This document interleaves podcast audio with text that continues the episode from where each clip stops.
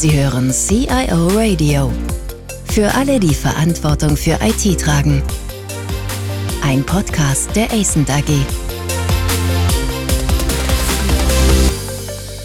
Herzlich willkommen zu unserer heutigen Folge unseres CIO Radio. Unser Thema heißt heute die Zukunft der IT-Governance. Die IT-Governance ist in unseren Unternehmen ja seit vielen Jahren gelebte Praxis. Aber Themen wie die Divisionalisierung von Unternehmensbereichen oder ganzen Unternehmen oder die zunehmende Bedeutung der Cybersecurity führen dazu, dass damit verbundene Strukturen, Prozesse und Führungsmodelle nicht mehr funktionieren.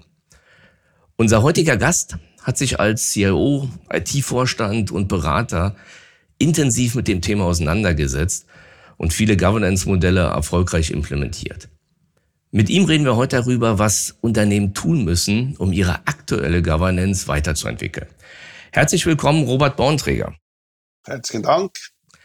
Ja, Robert, kurz zu deinem Lebenslauf. Du warst CIO der Swissair, du warst Mitglied der Konzernleitung der Six Group, also der Schweizer Börse, und CEO der Division Global IT, bis heute Verwaltungsrat in vielen Unternehmen und berätst bei ESANT Unternehmen unter anderem im Bereich IT-Governance.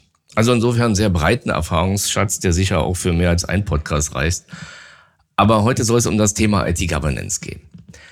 Lass uns vielleicht mal beginnen mit der Frage, was verstehen wir unter Governance und IT-Governance?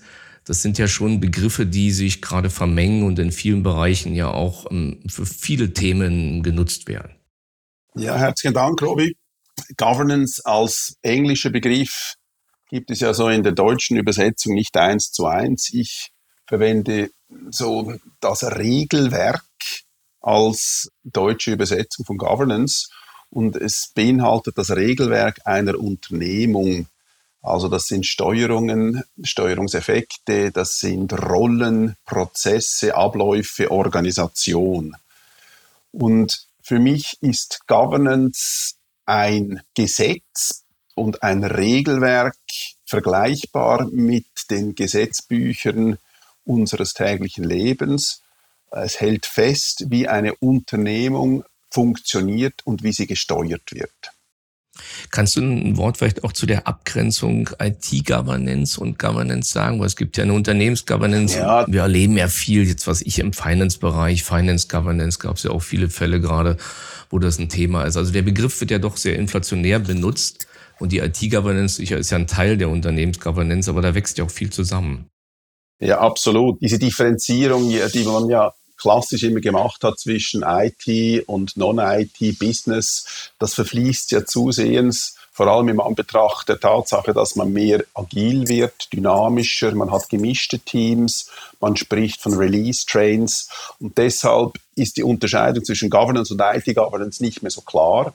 Und vor allem basiert ja eigentlich die IT-Governance auf den Grundgesetzen und den Grundregelwerk der Gesamtunternehmung. Jetzt kann man sagen, IT-Governance steuert nur die IT, ist aber im Anbetracht der Digitalisierung und der Transformationen, die jetzt stattfinden, eben zusehends schwieriger, weil die klassische IT-Organisation löst sich auf bzw. vermischt sich mehr mit Business. Das heißt, Scrum-Teams oder Agile-Teams sind gemischte Teams und da braucht es dann eben eine Governance und nicht mehrere. Und deshalb ist diese Abgrenzung, und das ist ein zentrales Thema bei der Diskussion von Governance, ist diese Abgrenzung nicht mehr so einfach oder auch nicht mehr adäquat. Lass uns vielleicht nochmal zu dem, also zum nächsten Schritt zu der Diskussion kommen, warum das aktuell eigentlich wieder ein Thema geworden ist. Ich meine, ich glaube, wir kennen alle die Diskussion so um die Jahrtausendwende. Da hatte das ja irgendwie mal einen ziemlichen Hype und dann haben die Unternehmen eine Governance gehabt, haben sie gelebt. Und momentan findet man ja eigentlich fast in jedem Unternehmen Projekte dazu, Diskussionen dazu, Anpassung. Also warum ist das jetzt gerade wieder, hat das so eine Riesenbedeutung momentan? Ja, ein Grund dafür ist natürlich die gesamte Digitalisierung, die stattfindet. Ich habe es erwähnt, die Agilität, die zunimmt. Wenn man zurückgeht, 20 Jahre oder eben zu den Nullerjahren, dann hat man ja immer noch gesagt, so als Governance-Grundsatz, Business drives IT. Und nur schon diesen Satz umzukehren und in eine Konzernleitung zu bringen, um zu sagen, nein, IT drives Business, das gibt eine Grundsatzdiskussion und ein Konflikt, den man nicht so einfach vom Tisch wischen kann.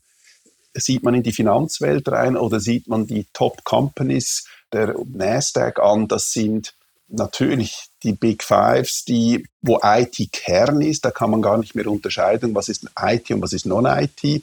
Und schaut man in die Finanzwelt, dann sind die großen Megatrends sehr stark von der IT getrieben worden. Also könnte man das genauso gut governance-mäßig umkehren und sagen, nein, IT drives Business. Aber das wäre dann auch wieder zu einfach. Deshalb sind diese Megatrends eben die Digitalisierung, die Agilität, auch die Divisionalisierung, die man wieder vermehrt sieht, beeinflussen die Grundsätze der Governance massiv. Und diese Diskussion muss zwingend geführt werden. Die muss zwingend geführt werden auf Stufe des CIOs und die muss zwingend geführt werden auf Stufe der Konzernleitung. Welche sind die Steuerungshebel aus dieser Diskussion, welcher da eben entlang oder gemäß der Strategie und Kultur die Unternehmung steuern? Gibt es Themen, die in dir oder Bereiche, die da eine besondere Bedeutung haben? Weil Governance, klar, umfasst ja die, die gesamten Unternehmensprozesse und IT-Prozesse. Aber gibt es Themen, die momentan besonders aktuell sind? Ja, eines, das natürlich extrem aktuell ist, ist die Security und die Cyber Governance. Also das gesamte Thema Security Governance, Verantwortlichkeiten, Cyber Security, das ist natürlich aufgrund dieser verschiedensten Fälle, die man jetzt gelesen hat, extrem aktuell. Hand in Hand geht natürlich das Risk Management und die Risk Governance kommt hierzu, äh, welches ganz zentral ist, weil man kann nicht alle Risiken abdecken. Das heißt, die Frage ist, mit welchen Restrisiken will man leben? Und gerade bei der Digitalisierung und in der Transformation dieser großen Unternehmungen spielt natürlich das Risk Management eine zentrale Rolle. Und dann ein ganz wichtiges Thema in der Digitalisierung und der Veränderung ist das Rollenverständnis. Man sollte vermehrt von Rollen reden und weniger von Organisationen. Also welche Rolle existiert in agilen Teams und wie verändern sich Rollen in der Digitalisierung? Und ein klassisches Thema oder etwas Klassisches aufgekommen ist. Man hat ja den Chief Digital Officer und man hat, hat den Chief Information Officer. Das sieht man jetzt immer wieder. Man kann eben auch darüber diskutieren, wie sinnvoll das ist. Aber das ist ein Trend, den man feststellt. Und da muss man sich ganz klar sein, welche Rolle hat der Chief Digital Officer und welche Rolle hat der CIO. Und wie funktionieren die zusammen? Weil sie müssen, wenn man solche Rollen definiert, zwingend zusammen funktionieren. Und das ist ein Governance-Thema. Ja, also ich, ich schmunzel gerade. Ich meine, klar, genau an der Ecke, wenn man da reinguckt, liegen die Probleme. Also die Dinge, die gut funktionieren, liegen wahrscheinlich da, weil die Leute sich verstehen und diese Trennung gemacht haben. Und da, wo es eben nicht ist, sind die wahrscheinlich wirklich nicht klar. Nee, das stimmt. Lass uns mal zu der Praxis kommen. Du hast ja viele Governance-Projekte gemacht oder berätst auch jetzt Unternehmen dazu. Wenn du mal gerade zu dieser aktuellen Entwicklung mal so aus den, den Praxisprojekten, was waren eigentlich da so die, ja, ich sag mal so die, die, die wichtigsten Themen, auch die Stolperfallen oder was hat gut funktioniert oder wie, wie läuft so ein Projekt? Was soll ein Unternehmen machen? Ich habe ja selber bei Six und Six Group eine große Transformation durchgeführt, wo man von, da sind wir dann von dezentral zu zentral gegangen. Und Governance war ein essentielles Thema. Man musste sich darüber unterhalten, wo sind die Budgets, wer verwaltet die Budgets, wo sind die Verantwortlichkeiten. Und diese Diskussion, wie ich gesagt habe, führt man top-down und nicht bottom-up. Bei der großen Industrieunternehmung, die ich berate, ist ein Gegentrend, also da geht man von zentral sehr stark zu dezentral, zu einer Divisionalisierung oder zu den Business Units. Da wird die Verantwortung in die Business Units inklusive der IT delegiert. Und in dieser Transformation muss zwingend das Governance-Modell überprüft und überdacht werden. Das heißt, wie sehen die Rollen aus der Zukunft? Welche Grundsätze und Prinzipien kommen zur Anwendung? Man kann natürlich Verantwortlichkeiten delegieren, aber mit der Delegation der Verantwortlichkeit bleiben die Risiken in der Unternehmung. Sie verschwinden ja nicht. Und deshalb muss man vom Governance-Modell her gedacht die Verantwortlichkeiten überprüfen, weil es muss festgelegt werden, wer hat dann wofür die Verantwortung.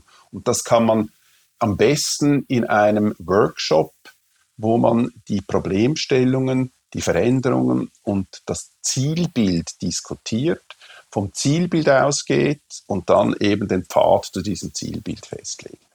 Robert, können wir das noch, noch mal so ein bisschen konkreter machen, weil das Thema Divisionalisierung ist ja was, was wir überall sehen. Sehen wir auch in Deutschland quasi bei vielen Großunternehmen. Ich glaube kaum DAX-Unternehmen, was nicht aber die Divisions bildet und eine gewisse Eigenständigkeit entlässt. Und damit kommt ja die Frage, wie viel oder wo lasse ich diese Eigenständigkeit zu? Also nach dem Motto, dürfen die ihre eigenen, was ich, Endgeräte kaufen? Und wo muss ich zentral durchaus nach wie vor eine gewisse Steuerungsrolle, eine Führungsrolle einnehmen, weil es eben, sagen wir, eklatante oder sehr immanente Unternehmensrisiken betrifft. Kann man das so ein bisschen klassifizieren, wie sich da die Governance verändert, also was zentral ist und was, was dezentral verbleibt? Also bei diesen Projekten, Unternehmungen, in die ich reingeschaut habe, ist der Trend ganz klar zu einer mehr Regionalisierung, zu einer mehr Dezentralisierung. Weil die Agilität und der Time to Market dadurch verbessert wird. Oder zumindest ist das der Grundgedanke dieser Transformation. Und es gibt keine Schwarz-Weiß-Lösung oder kein wirkliches, eine Allgemeinlösung für solche Trends oder für diese Transformation. Was wichtig ist in dieser Transformation ist der Grundgedanke, was will man wirklich damit erreichen, also die Zielsetzung, also möchte man die Agilität verbessern, möchte man die Effizienz verbessern, möchte man dadurch die Verantwortlichkeiten und die Time to Market verkürzen, das sind die Grundziele einer Transformation und über die muss man Klarheit haben. Und ich glaube nicht, dass man mit einer Dezentralisierung zwingend die Effizienz verbessert, sondern eben die Time to Market oder die Innovation. Und aufgrund dieser Grundsätze kann man sich nachher die Gedanken darüber machen, wie soll die entsprechende Governance dazu aussehen. Es muss dann kongruent sein zur Strategie und zur Kultur der Unternehmung. Was ist zum Beispiel mit Themen wie Cybersecurity, Datenschutz? Würde man das auch dezentralisieren oder wahrscheinlich zur Hälfte? Bis zu welchem Grad würde man das so ungefähr tun? Also es gibt, aus meiner, meiner Erfahrung gibt es Aspekte, die würde ich nicht oder Elemente, die würde ich nicht dezentralisieren. Ich würde eine zentrale Überwachungsfunktion behalten für eine Unternehmung ein 7x24 Security Operation Center, welches zentral geführt wird. Das sind solche Kernelemente im Operation-Element, die würde ich nicht dezentralisieren, weil die Skills und die Anforderungen sind so komplex, da rate ich stark davon ab. Hingegen im Thema des Risk Management und der Security Risks kann man sehr gut Elemente dezentralisieren, vor allem im Zusammenhang mit IoT und der Fabrikfertigungen kann man Elemente in eine Division die, Verantwortung in der Division haben. Grundsätze dazu, wie man aber Security machen soll, welche Grundsätze im Risk Management gelten, sollten zentral vorgegeben werden, dass sie über den Konzern einheitlich geführt wird und dass man sie einheitlich auch überwachen kann. Was ist mit dem Thema so Enterprise Architecture? ist ja auch ein Thema, was zurzeit sehr, sehr aktuell ist, weil wir eben einfach sehr viel in, in die Cloud gehen, verteilte Systeme nutzen. Ist das eine zentrale Aufgabe oder? Muss eigentlich nicht sein. Nein, ich, ich, ich sehe beides. Es gibt eine ganz kleine Enterprise-Architektur, die vielleicht für Grundsätze der Infrastruktur, Grundlagen im Security-Bereich Verantwortung zeigt, vielleicht auch im Corporate Hosting-Umfeld Themen hat, die man dann zentral zur Verfügung stellt. Aber man kann sehr dezentral sein und Architekturen sehr dezentral definieren, wenn man gewisse Grundsätze festlegt, wie man zum Beispiel miteinander kommuniziert, welche Integrationslayers das es gibt, welche Kundendaten das shared, also welche Metadaten das man zentral führt. Da gibt es alle Ausprägungen, man kann aber sehr vieles dezentral führen heute. Ja. Robert, dann, dann lass uns zum Abschluss nochmal kurz zu der Frage kommen, gibt es so aus deiner Erfahrung typische Lessons learned, vielleicht auch gerade, wie man sowas in so multinationalen Konzernen effizient durchsteuert, weil es ja doch ein sehr weitläufiges Thema ist, was viele Facetten hat, viele Verantwortlichkeiten betrifft? Ja, meine Konklusion aus meiner Erfahrung, die ich gemacht habe, ist, dass für mich Governance so, so zu einer Dreifaltigkeit gehört, die man schon lange kennt, eigentlich die Strategie, die Kultur man hat dann von Struktur geredet. Ich nenne das die Governance, also diese Dreifaltigkeit, diese drei Kernelemente, Strategie, Kultur und Governance, die gehören zusammen. Das heißt, wenn man Veränderungen treibt auf der Strategieebene, sei es durch Unternehmensfusion, durch Abspaltungen von gewissen Teilen in den Unternehmungen oder auch weil man eine neue Produktstrategie entwickelt und in eine neue strategische Stoßrichtung geht, dann ist immer zwingend auch die Kulturfrage da, wenn man sagt, man möchte von zentral zu dezentral gehen, dann ist das Kulturgedankengut eben dieser Dezentralisierung essentiell wichtig. Und dabei kommt eben die Governance mit und muss mitkommen. Und vielfach geleitet kommt die Governance-Diskussion zu kurz, wie eben auch die Kulturdiskussion. Man definiert viel zu einer Strategie, man definiert viel zu einer strategischen Stoßrichtung, gibt das in Auftrag und lässt dann die kulturellen Bedürfnisse dahinter. Das heißt, wie muss man die Unternehmens- und die Mitarbeitenden und die Unternehmenskultur entwickeln und welche Governance gehört dazu. Und Governance und Kultur sind für mich extrem stark miteinander verbunden. Wenn man eine Dezentralisierung möchte, dann muss man die Leute enablen zu dieser Dezentralisierung und man muss das Governance-Modell entsprechend entwickeln und designen, um eben diesen dezentralen Gedankengut Rechnung zu tragen. Und für mich ist die Konklusion, diese Dreifaltigkeit, die muss einfach stimmig sein. Es ist überhaupt nichts Neues. Aber gerade bei der Digitalisierung und der Divisionalisierung oder auch bei der erhöhten Agilität und gemischten Teams ist das zwingend für mich notwendig, das zu prüfen, regelmäßig zu überprüfen, wie die Strategie eben auch. Robert, ich finde deine, wie du es genannt hast, Dreifaltigkeit aus Strategie, Kultur und Governance ein schönes Schlusswort. Ich glaube, dabei lassen wir es auch kurz und bündig. Nein, vielen Dank für das Interview. Und ich hoffe, allen, die zuhören, konnten wir eine Anregung für die Erweiterung oder ihre IT-Governance-Diskussionen geben. Und ja, freuen uns, wenn der Podcast Sie genauso inspiriert hat wie mich und wenn Sie das nächste Mal wieder einschalten. Ciao, Robert. Ciao, Robby. Danke. Vielen Dank fürs Zuhören. Mehr Informationen zu diesem Podcast finden Sie unter cioradio.de.